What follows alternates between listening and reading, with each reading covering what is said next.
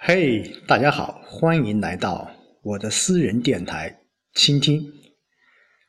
这几天都被一个消息所感动着，所讨论着，那就是十八届五中全会过后有关于全面放开二胎的计划生育政策的改变。呃，包括各大网络，包括现实的生活当中。呃，大家都在讨论这个话题。那么，计划生育作为一项基本国策，也可以说有三十多、三十余年了。嗯，在过去当中，只生一个孩子好，那么要想富，少生孩子，多种树这样的标语，可以说是延续了几十年。那么接下来会有改变，会有很大的一些变迁。那么作为一名基层的村干部，那么计划生育一直以来是村里面的重头大戏。那么接下来我们的任务会稍微轻松一些。那么这几天也在看蒋勋老师的一本书，叫《孤独》。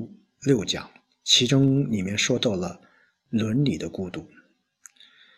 我想过去我们很多像七十年代后期出生的，一般家里面只有两个孩子，到八零九零后渐渐只有一个孩子了。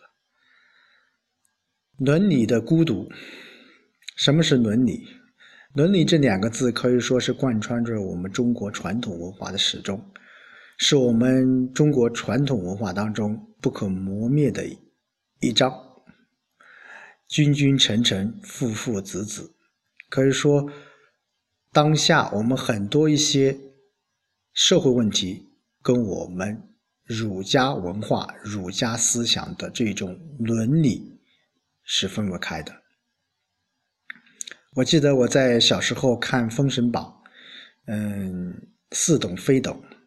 谈到哪吒失去了肉身，变成了一个漂流的灵魂，直到他的师傅太乙真人帮助他以莲花化身，莲花成为哪吒新的身体，他才能背叛他的父亲。最后，哪吒用一只长矛打碎了父亲的庙宇，庙宇可以说这是颠覆父权一个非常大的动作。我想，这也是《封神榜》当中颠覆我们中国传统的伦理文化当中非常大的一个体现。当然，每次我看到呃哪吒割肉还父、割骨还母的情节的时候，我想，这一种颠覆，我们在常人来看。是觉察不到的。说这是一种顺其自然的，因为我们的身体是受制于父母的。再看到孔子在《论语》当中曾经也遇到这样的矛盾：有一个父亲偷了羊，被儿子告到了官府。别人说这个儿子很正直。但是孔子是不大以为然，他觉得怎么会是儿子告了父亲？这样的矛盾，其实，在我们现实的生活当中仍然会存在。其实我们想一想，当时如果你是孔子的话，听到这样的事，你也会感到为难。这个为难是因为没有一种百分之百完美的道德。一个社会里，若是常发生儿子告爸爸的事，表示完全诉诸于法律条文。这样的社会也很惨。一个社会里，若是儿子都不告爸爸，那也会产生诸多的弊病。天下没有不是的父母，这样的讲题会延续，继续延续。可是孔子他已经给我们了一个结论，就是什么？父为子隐，子为父隐。另外还有一个。还有一个故事，我觉得也是我们现在当下的社会当中，我觉得伦理的孤独，它的本质，我刚才说了，就是一种孤独。我们在很多一些，呃，包括现在很多一些影视剧，或在或者是一些戏曲当中，我们都会看到一种大团圆，啊，大美好的一个结局，包括。啊，包括我们在这个啊，在这个戏曲当中，我们看到了看到了像四郎探母这样的，我们觉得现现在的社会当中，我们无法去理解的一一件事情，但是就是在那种场合下，那种戏曲当中，我们。渴望到了大团圆。有的人说，《四郎探母》这个戏最后怎么可能是大团圆呢？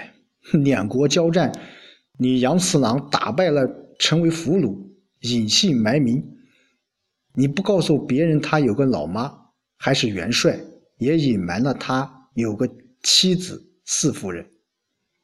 结果番邦公主看上他武艺双全，将他。